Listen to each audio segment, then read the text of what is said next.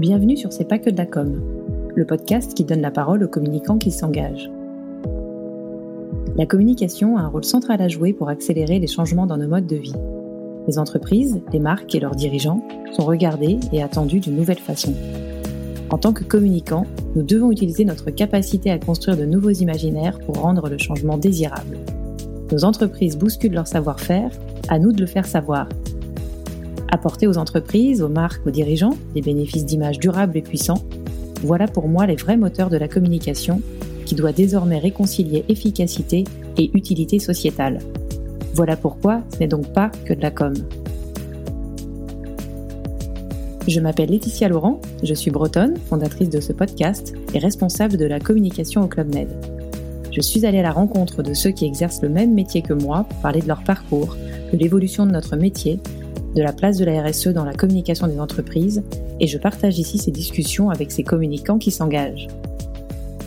Aujourd'hui, je vous donne rendez-vous avec Pascal Hardy Amargil, fondatrice et dirigeante de Yes We Are, pour une conversation autour d'un sujet sensible dans la communication des marques, la diversité. La définition du petit Robert. Caractère de ce qui est divers. Moi, je pense avoir trouvé une autre version qui correspond un peu plus à l'idée que je me fais de la diversité notion qui reconnaît les différences culturelles entre les individus et l'intérêt de les faire vivre ensemble pour stimuler les échanges, favoriser le progrès et améliorer la croissance. Dans cet épisode, Pascal nous partage sa propre vision de la diversité dans la communication, derrière laquelle on met spontanément les notions de genre, puis d'âge, d'origine ethnique, sociale, d'orientation sexuelle et de situation de handicap. Pascal aime y ajouter la diversité de personnalité et cite Christine Lagarde. Je crois fermement à la vertu de la diversité, non seulement des sexes, mais aussi des pensées et des compétences. On parle alors de la diversité qui permet à une entreprise de penser différemment, d'innover et d'être plus performante en correspondant aux attentes de publics eux aussi plus divers.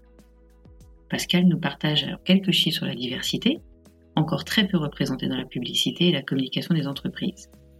Elle nous parle également des attentes des consommateurs citoyens sur le sujet, de quelle façon cela impacte la communication des entreprises, de ce que la loi impose et du bon sens qui aujourd'hui s'impose. Elle nous partage aussi quelques exemples de campagnes de marque qui se sont aventurées avec succès sur ce terrain et nous explique ce que cela veut dire concrètement, ce que cela change en termes de création et production de contenu dès la phase de brief. On en vient à parler du risque de diversity washing et du triptyque apparence, sens et expérience. Pascal aborde alors le sujet de l'entreprise inclusive parce que la diversité n'est évidemment pas qu'un sujet de communication, mais bien un sujet de cohérence globale. Pour une entreprise, c'est finalement tout un ensemble à adapter pour que la communication externe soit en phase avec ses valeurs et finalement le reflet de ce qui se passe, de ce qui se vit en interne. La suite avec Pascal. Bonne écoute. Bonjour Pascal. Bonjour. Ravie de t'accueillir dans mon podcast pour ce nouvel épisode, alors un peu hors série aussi, euh, puisqu'après un épisode dédié à la communication responsable avec Assa El Adari, que je vous invite d'ailleurs à écouter si vous ne l'avez pas déjà fait, nous allons aborder un peu plus en détail une des dimensions de la communication euh, plus responsable, plus inclusive, puisque nous allons parler de diversité dans la communication des entreprises avec toi, Pascal. Alors, on s'est connus au Club Med il y a quelques années, on a ce point commun, et puis euh, euh, tu as quitté le Club Med, et puis il y a un peu plus de trois ans, je crois, tu as fondé euh, Yes We Are, que tu diriges aujourd'hui. Est-ce que tu peux nous dire pourquoi cette agence et pourquoi peut-être Yes We Are? D'abord, merci pour l'invitation, Laetitia. Je suis ravie d'être là avec toi euh, aujourd'hui.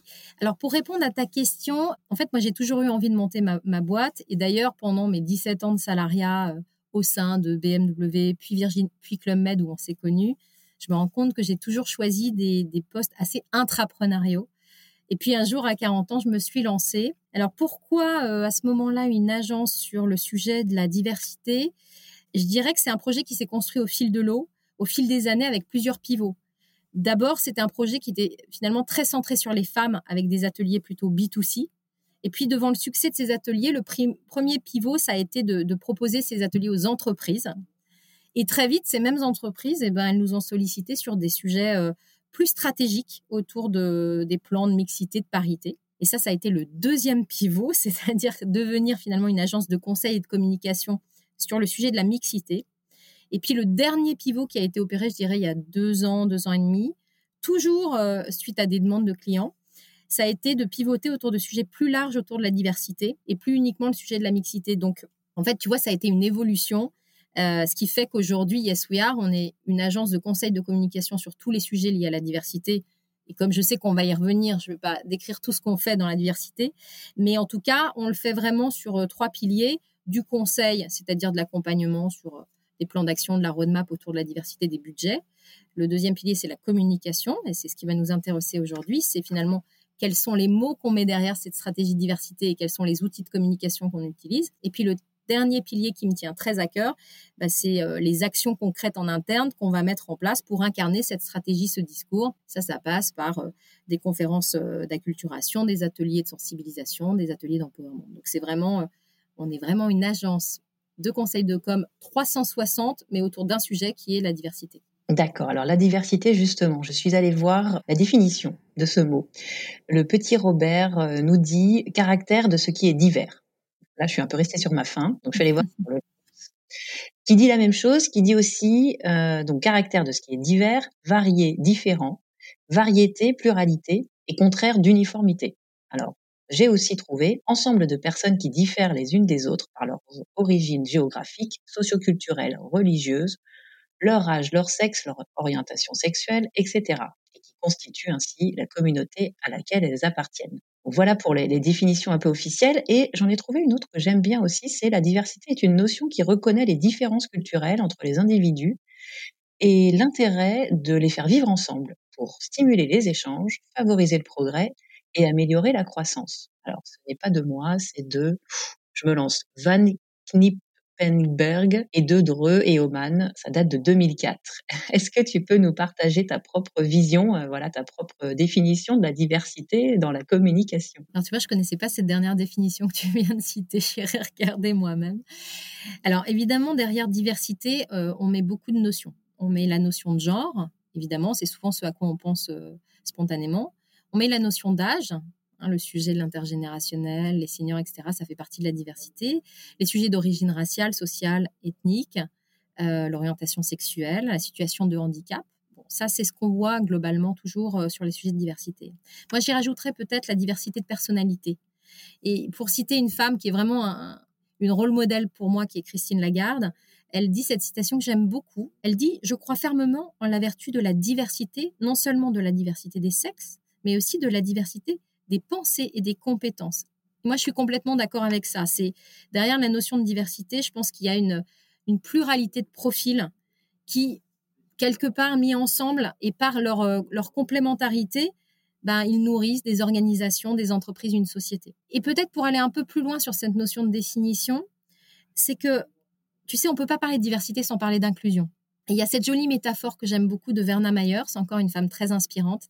Verna Mayer, qui est euh, un peu la papesse des sujets de diversité. C'est une auteure, conférencière. Et j'ai appris euh, depuis peu qu'elle était aussi, euh, aussi pardon, consultante diversité pour Netflix.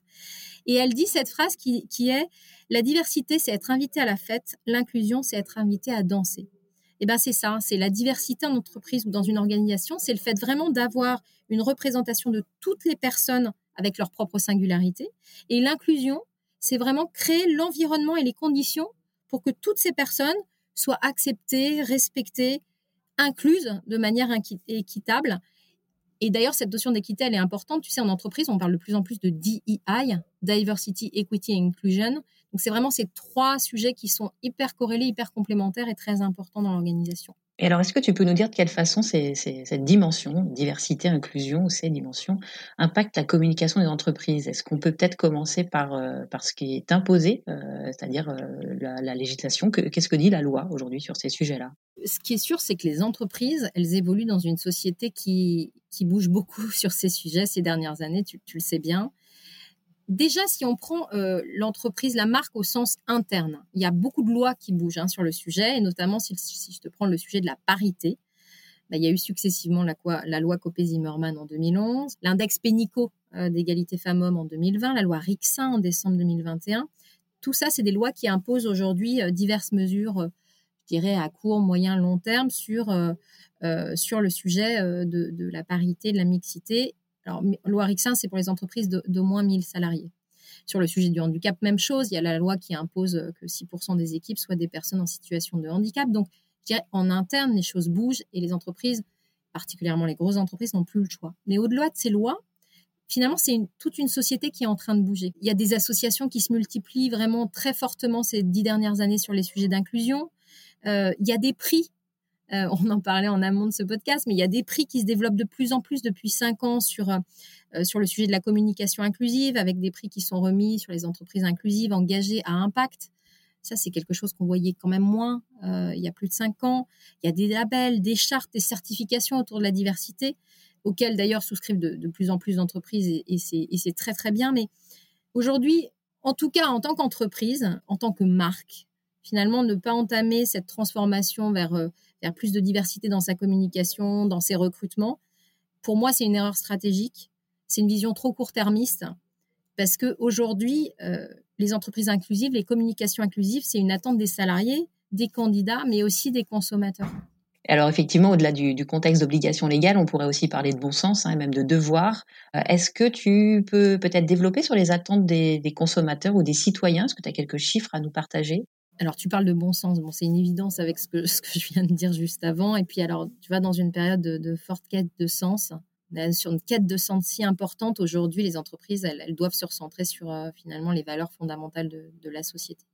Et puis, effectivement, un sujet plus euh, terre à terre, euh, évidemment pour autant primordial dans le monde de l'entreprise, c'est la notion de performance. Et là-dessus, les chiffres montrent, et je trouve ça assez intéressant, qu'une entreprise inclusive, c'est 30% de chiffre d'affaires en plus. Et pour plein de raisons qui semblent assez évidentes d'ailleurs. Une diversité dans les équipes, c'est euh, c'est la possibilité de penser différemment, d'innover, de créer de nouveaux segments, d'inventer des produits qui, se en tout cas, ressemblent davantage à une population elle-même diverse, et donc finalement, euh, bah, on l'a compris, accroître son chiffre d'affaires. Et pour répondre particulièrement à ta question, si on parle des attentes des consommateurs, justement, il y a quelques chiffres que je trouve euh, très intéressants. Et là, tu me permettras de reprendre quelques notes parce que je ne connais pas tous les chiffres euh, par cœur. Je t'en prie. D'abord, il y a 72% des Français qui pensent que montrer la diversité dans la publicité, c'est important. Et là, d'ailleurs, je t'invite, Laetitia, à, regarder l'étude très intéressante qu'a sortie euh, Kantar et The Good Company là en tout début 2022, qui a plein de chiffres intéressants sur le sujet. Et tu vois, cette notion d'importance de la diversité dans la pub, elle est particulièrement vraie chez les jeunes, parce qu'il y a 8 jeunes sur 10 qui pensent qu'il est important que les marques qu'ils achètent célèbrent la diversité et l'inclusion. Donc c'est particulièrement fort chez eux. Et le dernier et troisième chiffre que je voulais te partager, c'est 69% des personnes interrogées ont plus de chances de réaliser des achats auprès d'une marque dont la publicité reflète positivement leur origine ethnique. Donc tu vois, quand, j'évoquais tout à l'heure la notion de performance, l'impact direct de la diversité sur le chiffre d'affaires, c'est vraiment une réalité. C'est vraiment une réalité qui est exprimée par les consommateurs et que doivent prendre en compte de fait les marques. Là, tu nous donnes quelques chiffres sur les, clients, les consommateurs citoyens. Est-ce que tu as quelques exemples d'entreprises qui euh, sont plutôt plébiscitées, reconnues pour euh, leur communication euh, plutôt inclusive? Ouais, alors toujours compliqué ce sujet de, des espèces de bons élèves de la communication inclusive, euh, parce que quand même, il faut se, il faut se méfier du, du diversity washing. Tu sais, c'est cette notion qui consiste à, mettre de la diversité dans ses communications par, euh, par opportunisme et non pas par conviction. En tout cas, ta, ta perception, ton sentiment du moment, peut-être euh, se baser aussi sur quelques études ou classements d'ailleurs, parce qu'il y a pas mal de marques qui remontent, euh, voilà, les marques préférées des Français, voilà, c'est peut-être des choses comme ça. Tu parles de classement, bah, si je m'en réfère à l'étude que je citais, tu sais, tout à l'heure, Kantar, The Good, The Good Company, ils ont sorti justement une liste des, des bons élèves en matière de diversité et d'inclusion selon les Français. Et en première position, il y a deux marques principales qui ressortent, c'est Benetton et Dove. Et on n'est pas très étonné parce que c'est vrai que c'est deux marques qui, euh, qui portent le combat de l'inclusion depuis longtemps. Et puis, assez loin derrière, tu as quelques autres marques qui apparaissent, H&M, L'Oréal, Mythique, Orange, Nike ou encore Decathlon, justement. Tu vois, tu parlais de marque préférée des Français. Je crois qu'elle a été euh, élue récemment à nouveau euh, marque préférée des Français. Donc, ça, c'est le classement qui est ressorti sur la vision des Français sur les bonnes les bons élèves en termes de, diversité et d'inclusion dans leur communication. Peut-être moi, si je peux te citer euh, deux campagnes que je trouve intéressantes. Alors, il y en a une que j'aime beaucoup, c'est euh, l'exemple de la campagne Adidas euh, qui est sortie en février dernier avec leur collection de 43 modèles de, brassières de sport. Tu sais, c'est cette affiche je ne sais pas si tu l'as vu, mais elle a fait beaucoup de bruit à l'époque avec ses 25 Sur les marques, en tout cas, oui. Et les, les marques laissent les brassières conçues un peu peut-être traditionnellement et historiquement. Absolument. Et puis il y avait la version Instagram avec, avec les 25 paires de seins de différentes formes, de différentes couleurs. Et ça, ça répondait à un insight précis et très intéressant qui disait que les brassières de sport, finalement, jusque-là, étaient totalement inadaptées à une grande partie des femmes. Et donc, cette campagne, elle revendiquait vraiment un manque d'inclusivité dans le sport. Du coup, ça a permis à Adidas de cibler un grand nombre de consommatrices qui sont finalement elles-mêmes victimes de non-représentation. Donc je trouve ça assez intéressant comme campagne et j'aime particulièrement euh, cette campagne parce qu'ils sont allés, euh, je dirais, jusqu'au bout de l'idée. C'est-à-dire que pour incarner les collections, c'est quelque chose qu'ils font de manière récurrente hein, chez Adidas, mais en l'occurrence, c'était vrai aussi pour cette campagne. Euh, ils ont fait le choix assez engagé de prendre des ambassadrices je dirais, en image assez forte. Et notamment, une des mannequins, c'est Ellie Goldstein, pardon, qui est une, mannequin atteinte de trisomie 21. Et voilà, je trouve que c'est vraiment assez euh, intéressant dans la, dans la cohérence du début à la fin. Et peut-être une autre campagne, si, si, on, si on a le temps, mais je l'aime bien aussi, c'est la marque Lacoste avec euh, pareil une campagne qui est sortie au printemps dernier, je crois, qui mettait en scène euh, finalement la réalité de leur communauté, de leurs clients, avec tu sais des personnages de, de tous âges, de toute morphologie. Il y avait d'ailleurs pas que des seniors, mais il y avait vraiment des profils très différents. Et puis finalement, ils se retrouvent tous dans les mêmes vêtements. Bah, ça, c'est intéressant. Mais encore une fois, voilà, je donne ces exemples, mais je pense que les, entreprises doivent rester vigilantes euh, et authentiques dans leur discours autour de la diversité. Je pense que c'est important et continuer à représenter. Voilà, enfin, on a aussi plein de chiffres sur euh, le fait que finalement, la diversité, elle est encore très très peu représentée dans les campagnes de communication, alors même que c'est une attente des, consommateurs. Donc il y a quand même une contradiction qui reste là et qui est très vraie encore en tout cas une, un contexte qui évolue et, euh, et, des campagnes qui vont, qui vont sûrement aussi évoluer dans les euh, mois ou années à venir. Je rebondis sur un mot, euh, tu as parlé de cohérence. effectivement, la diversité, si c'est qu'un sujet de communication, ça peut être un terrain glissant, ça peut être dangereux. Il y a un vrai enjeu de cohérence et l'idée, c'est, j'imagine, d'adapter un peu tout, un ensemble euh, et de faire cohabiter euh, communication et, réalité euh, dans l'entreprise pour que, pour que la communication externe soit finalement le reflet de ce qui se passe à l'intérieur de l'entreprise et que le discours soit en phase avec la culture de l'entreprise, les valeurs. Est-ce que tu peux revenir un peu sur, sur ces enjeux de cohérence et peut-être voilà comment toi tu vois les choses pour, pour éviter ce, ce risque du diversity washing? Bah, là, tu mets le doigt sur un sujet qui me tient très à cœur, qui est pour moi, il n'y a pas de communication inclusive euh, sans un écosystème inclusif. Et tu vois, un premier point, c'est qu'avant de lancer des communications inclusives, finalement, il faut s'assurer qu'on a une représentation de la diversité dans ses propres équipes. Une diversité toujours pareille en termes de genre, d'âge, d'ethnie, de handicap, mais aussi de pensée. Parce que j'en reviens toujours au même point, mais je trouve c'est important d'insister dessus, c'est que finalement, cette diversité, elle donne lieu à des échanges riches en insights divers. Et, dans ce cas, ce qui est vraiment euh, intéressant, et nous, on le pousse assez fort chez Yes We Are, c'est quand tout à coup, quand on a la diversité dans les équipes, quand tout à coup, les collaboratrices et collaborateurs, ils deviennent eux-mêmes les meilleurs ambassadeurs de marque. Donc, je crois que c'est important, avant même communication inclusive, d'avoir euh, des équipes qui sont euh, représentatives de cette diversité. Et puis, dans cette notion d'écosystème inclusif, une marque, elle doit euh, être inclusive finalement jusqu'au choix de ses partenaires et de ses prestataires. Et par exemple, tu vois, ça peut être la volonté d'avoir euh, plus d'entreprises euh, prestataires qui sont des entreprises l'idée par des femmes, par exemple. Nous, chez Yes We Are, on a très récemment pitché pour une grande entreprise qui s'était rendu compte que seulement 17% de ses prestataires étaient des entreprises l'idée par des femmes. Et donc, ils ont décidé de finalement revenir à une parité aussi chez leurs partenaires et leurs prestataires. Je trouve ça assez intéressant. C'est une démarche qui existe beaucoup aux États-Unis, beaucoup moins en France. Et donc voilà, donc on a été intégré dans ce pitch euh, à ce à ce niveau-là euh, et pour ces raisons-là et, tant mieux pour nous. Et voilà, mais ça peut être aussi l'ambition de travailler avec des entreprises qui font elles-mêmes travailler des personnes en situation de handicap. Tu vois, c'est tout un écosystème qui doit être là, qui doit être adressé. Sinon, j'en reviens à ce terme, mais on, je trouve qu'on peut vite, vite tomber dans le diversity washing finalement. effectivement. Et alors, euh, est-ce que tu aurais un... Là, tu parles d'entreprises que vous avez pu accompagner. Euh, est-ce que tu aurais un cas à nous partager, un cas de marque? On a parlé de différents clients euh, pour qui tu travailles quand on a préparé cet épisode. Je crois qu'il y en avait un qui sortait un petit peu du lot dans le sens où vous avez pu l'accompagner de façon un peu plus globale. Est-ce que tu peux nous partager ce, cas concret? Oui, c'est en cours en partie, un accompagnement en partie, et puis il y a d'autres choses en, discussion, mais c'est vrai que c'est l'exemple de Porsche que j'aime beaucoup, pour qui on a travaillé. En fait, Porsche, ils ont l'intelligence de, ne pas faire semblant. Ils sont conscients qu'il y a encore du chemin à parcourir, et notamment sur le sujet des femmes, en l'occurrence. Euh, leur démarche, c'est vraiment de vouloir déconstruire des stéréotypes autour des femmes dans leur communication, et donc, nous ont interrogés sur le sujet. Et ce qui est intéressant, c'est que très vite, on s'est rendu compte qu'au-delà de la communication, bah, quand vous rentrez dans certaines concessions, et là, sincèrement, je ne parle pas que de Porsche, parce que pour avoir travaillé 10 ans dans l'automobile, je peux vous dire que ça n'est pas qu'un sujet chez Porsche.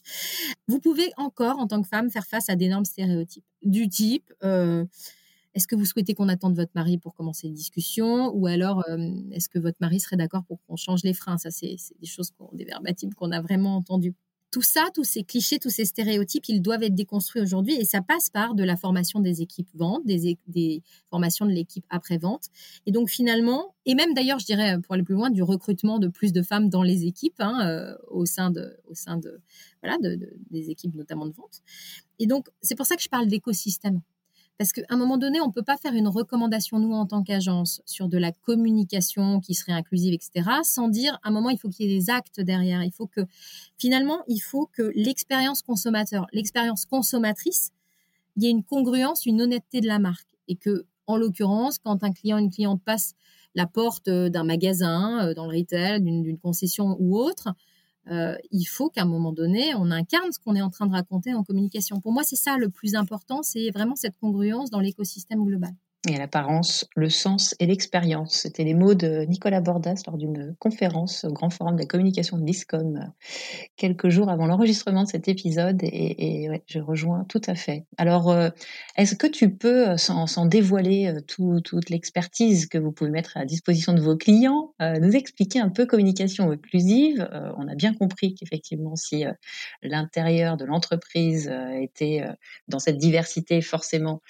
ça laisse refléter à l'extérieur d'autant plus facilement. Mais néanmoins, quand on s'attaque à la communication, euh, concrètement, comment s'y prendre? Qu'est-ce que ça change? Qu'est-ce que ça implique peut-être en termes de, création, de, production? J'imagine qu'il faut, dès le départ de la conception d'une campagne, euh, dès le brief, se poser euh, des bonnes questions, en tout cas peut-être de, nouvelles questions. D'abord, c'est une question qu'on nous pose souvent, cette question. C'est-à-dire, en gros, concrètement, comment, qu'est-ce que ça veut dire la communication inclusive hein bon, alors là, je vais te faire une réponse d'agence, mais qui est quand même vraie, c'est que évidemment, tu n'as pas un cas pour tout le monde. C'est-à-dire que évidemment, euh, ce que je vais te raconter là, c'est quelques exemples, mais, euh, mais euh, chaque brief est différent et chaque réponse au brief sera différente aussi dans, dans la manière d'amener ça. Mais il y a quand même un préambule avant tout ça, c'est de se dire que avoir une communication inclusive, ça ne veut pas dire être militant, activiste ou prendre position tu vois, pour une Je dis ça parce que c'est euh, c'est quelque chose qu'on nous demande souvent. On peut amener ces sujets avec finesse, subtilité, sans être dans quelque chose, euh, euh, tu vois, de militant. Et, je le dis aussi parce que donc on a beaucoup de clients qui ont peur de ces sujets-là et qui finalement font un peu l'autruche en se disant bon bah en fait on va rien faire parce que le sujet est sensible et qu'on a peur de se planter. Mais on peut amener ça, je veux dire, simplement par des petites choses, etc. Donc ça, c'est un peu c'est, ce que je voudrais dire en préambule. Ensuite, évidemment, bah, la communication inclusive, ça commence dès le brief. Ça aussi, c'est une évidence, mais je peux t'assurer que c'est pas toujours fait. Dans un brief créatif, bah, c'est important d'être clair sur ce qu'on veut dire, euh, qui on veut atteindre, qui on veut impliquer évidemment. Qui et quoi, mais il y a aussi comment. Exactement. Et, donc, en fait, finalement, ce qui est intéressant, c'est de, réfléchir à la diversité par ces filtres-là, par le filtre classique du, du, brief. Et ce qui est intéressant, c'est pas le fait de, de plus représenter de la diversité dans la communication. Ce qui est intéressant, c'est de mieux représenter les diversités. C'est ça dans le brief qu'il faut prendre en compte. Et si je te parle du brief média, par exemple, euh, ce qui est important, c'est de veiller à ce que le ciblage média soit pas, euh, ciblage média, pardon, soit pas, euh, enfin, en tout cas, évite les clichés, les stéréotypes, un, un peu automatiques. Récemment, tu vois, je lisais une étude de, de, chercheurs universitaires qui ont constaté que depuis une dizaine d'années, je trouve ça fou à notre époque, mais voilà, depuis une dizaine d'années, il y a certains publics, notamment les personnes de couleur et les femmes, qui sont exclus par des algorithmes de certaines campagnes, et notamment des campagnes relatives à l'emploi et au logement. Donc, tu vois, on sent que parfois dans les ciblages médias, c'est encore très hasardeux. Et d'ailleurs, enfin, tu vois, il y a, un livre que j'aime énormément que je t'invite à lire si tu le connais pas, d'Aurélie Jean, qui s'appelle Les algorithmes font-ils la loi, qui raconte ça. Comment aujourd'hui, finalement, les algorithmes sont créés eux-mêmes avec des, énormes clichés stéréotypes. Donc voilà, donc, donc à la phase de brief, c'est important de prendre ces éléments-là en, compte. Et puis après, tu as évidemment au moment de la production, le fait que bah, il faut avoir une communication inclusive à tous les niveaux. Souvent, dans la production, on cite l'exemple assez simple des formats vidéo qui est un exemple hyper clair à comprendre, je trouve. Mettre des sous-titres dans une vidéo, bon, c'est évidemment un choix marketing. Hein. Euh, on sait que 80% des gens regardent les contenus, enfin, sans le son, pardon, sans le son. Donc évidemment, c'est un choix marketing. Mais au-delà du choix marketing, c'est aussi une forme d'inclusion, et notamment pour les personnes en situation de déficience auditive. Donc ça, c'est un exemple extrêmement simple à comprendre, qui est évident, mais ça, dans la production, c'est une évidence. Toujours sur le sujet de la vidéo, ce qui est important, c'est de soigner le, choix de la musique. Ça, ça peut typiquement être un sujet très mal choisi et plein de stéréotypes. Je te donne l'exemple qu'on cite aussi souvent, mais le choix par défaut du hip-hop par le pour un public noir, c'est un stéréotype. Tu vois? Donc ça, c'est des petites choses qui accumulées sont évidentes. Sur un site internet, une communication inclusive, ça peut passer par un graphisme avec des, typographies spécifiques et lisibles pour, euh, pour les dyslexiques par exemple. L'utilisation de certaines couleurs pour les daltoniens. L'utilisation de l'assistance vocale pour les personnes aveugles. Tout ça, c'est des choses, c'est des petits points. Alors là, je fais une espèce de, liste un peu à la Prévert qui est évidemment pas exhaustive et qui est un peu donnée pêle-mêle. Mais tu vois, ce qui est intéressant, c'est de montrer qu'il y a évidemment plein d'exemples qui sont euh, importants dans, à toutes les étapes de, la production. Et puis, je l'ai dit tout à l'heure, mais évidemment, la communication inclusive, euh, ce n'est pas que de la com petit clin d'œil, tu vois, je, petit clin d'œil à C'est gentil. mais c'est aussi et surtout, euh, bah, je le redis, mais un écosystème complet qui est important de soigner, quoi. Merci Pascal. Écoute, pour terminer, j'aurais quelques petites questions plus personnelles à te poser. Alors ta journée, parce que tu es en donc entrepreneur, voilà, dirigeante, tu es épouse, tu es aussi maman de trois enfants. Donc euh, comment ça se passe tes journées? Ça démarre tôt le matin, ça se termine tard le soir, les deux. eh ben, c'est ça. c'est des journées qui commencent très tôt et qui finissent euh, souvent tard, avec pas vraiment une journée type, tu vois. Chaque jour euh, est différent. Alors moi, la morning routine, je l'ai pas vraiment parce que je t'avoue qu'entre le moment où je me lève et le moment où je quitte la maison, déjà, il y a, il y a zéro temps pour se nourrir ou faire quoi que ce soit de, du miracle morning, comme on lit beaucoup. Dans nous, c'est une espèce d'organisation militaire, une espèce de, de tourbillon. Je pense que beaucoup se reconnaîtront. bien réglé, c'est important. C'est important pour ensuite bien démarrer sa deuxième journée c'est pas très glamour, mais c'est très, c'est surtout très très speed.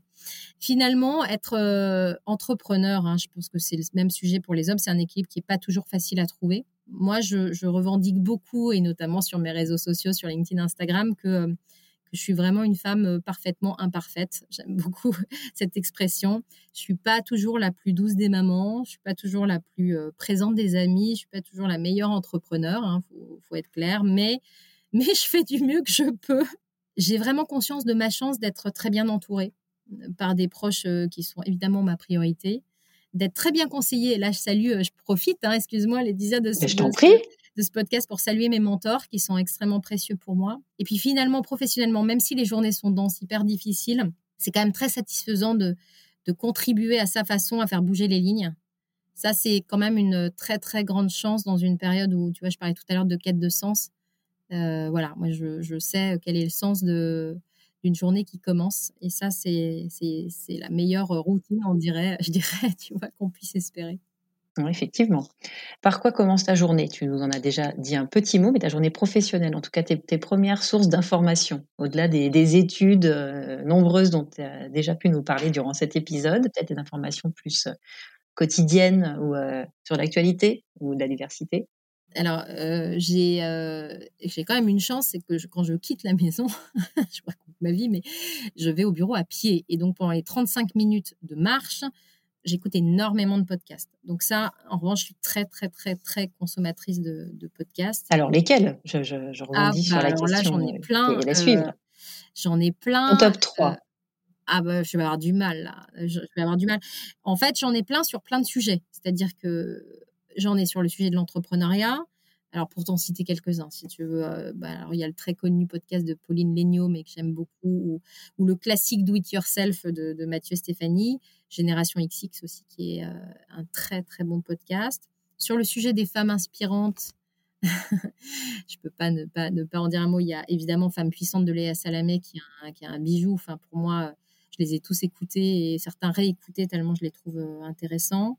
Sur le monde de l'entreprise, les sujets plutôt RH, euh, il y a le très bon podcast qui est d'une amie qui est euh, l'entreprise de demain de Delphine Zanelli et voilà, qui décrypte un peu toutes ces tendances, dont le sujet de la diversité, mais, mais pas que. Et puis peut-être sur le sujet de la diversité, qui est quand même le sujet qui nous anime, je ne peux pas dire que j'ai de podcast un peu chouchou, mais par contre, il y a deux épisodes que je trouve particulièrement intéressants euh, euh, du podcast euh, La Poudre de Lorraine Bastide, et notamment l'épisode de Delphine Orviller et, celui de Christiane Taubira, qui sont pour moi des, perles, une mine d'informations et, une belle façon de, s'ouvrir au sujet de l'inclusion. Merci Pascal. Et hum, est-ce que tu as un motto, une règle d'or qui te guide plus particulièrement? Alors tu as Yes We Are, mais euh, est-ce que tu as d'autres, un ou, plusieurs autres euh, mantras qui te, qui te guident? J'ai plein de citations qui me parlent, euh, évidemment. mais peut-être si je dois citer un motto, alors là on va pas, je suis désolée, on va pas être dans du niveau très intellectuel, mais comme on parle de communication, je vais te livrer mon moto. Pas de critères particuliers. Euh. mon moto, c'est euh, cette campagne que j'ai trouvée absolument folle du loto il y a quelques années qu'on connaît tous par cœur. C'est 100% des gagnants ont tenté leur chance. ça, c'est vraiment, vraiment mon, moto. Je pense qu'on peut, euh, on peut cartonner, on peut se planter, mais dans tous les cas, il faut tenter. Et sinon, bah, évidemment, on reste euh, immobile, plein de frustration. Et personnellement, je regretterai jamais d'avoir tenté ma chance, euh, même si c'est dur, même s'il ne faut pas euh, glamouriser, comme on dit, l'entrepreneuriat absolument. même s'il y a des jours de doute, je, pense qu'il faut quand même tenter sa chance, quel que soit ce qu'on, quel que soit ce qu'on entreprend. Alors, je te rejoins complètement. J'ai jamais eu l'occasion, tu vois, de partager le mien, parce que je, pose des questions dans ce podcast. Mais euh, si, je devais répondre à cette question, moi, je dirais ceux qui pensent que c'est impossible sont priés de ne pas empêcher ceux qui essaient. Et j'aime beaucoup aussi parce que voilà, si à un moment donné on a envie de faire quelque chose, si on y croit, bah c'est voilà, c'est le début de tout. Et il faut, faut, faut s'écouter, il faut se faire confiance, prendre des conseils, mais voilà, euh, se lancer, il faut oser. c'est ce que j'ai fait avec ce podcast qui se termine. Donc euh, voilà, euh, merci beaucoup Pascal pour bah, ton, ton, temps, ton témoignage et puis sur voilà ce sujet effectivement sensible où on peut avoir peur de se tromper. Ce sont tes mots, je les ai notés parce que parce que voilà, on est on est vraiment je pense, dans cette, euh, cette sensibilité, cette délicatesse ou voilà cette, euh, cette prudence sur ces sujets-là. Donc c'était c'était bien de s'immerger dans le sujet, de prendre tous tes tous tes conseils. Euh, merci pour voilà ce partage et puis on a beaucoup de passion dans cet épisode aussi et beaucoup de, de sens et d'ouverture d'esprit. Merci Pascal. Merci Laetitia. Merci pour votre écoute. Si vous avez aimé ce nouvel épisode du podcast C'est pas que de la com, Parlez-en autour de vous, abonnez-vous au podcast, c'est gratuit. Et si vous en avez le temps, attribuez 5 étoiles et laissez pourquoi pas un petit commentaire qui pourra donner envie à d'autres d'écouter ce podcast. Et si vous pensez à certaines marques, certaines entreprises, ou à des personnes que vous souhaiteriez écouter parler de la place de la RSE dans la communication des entreprises, ou si vous êtes vous-même DIRCOM ou responsable de la communication corporate ou RSE d'une entreprise inspirante et que vous souhaitez partager votre propre expérience, n'hésitez pas à me contacter via LinkedIn ou Twitter où vous me retrouverez sous mon propre nom, Laetitia Laurent. Merci et à bientôt pour un prochain épisode.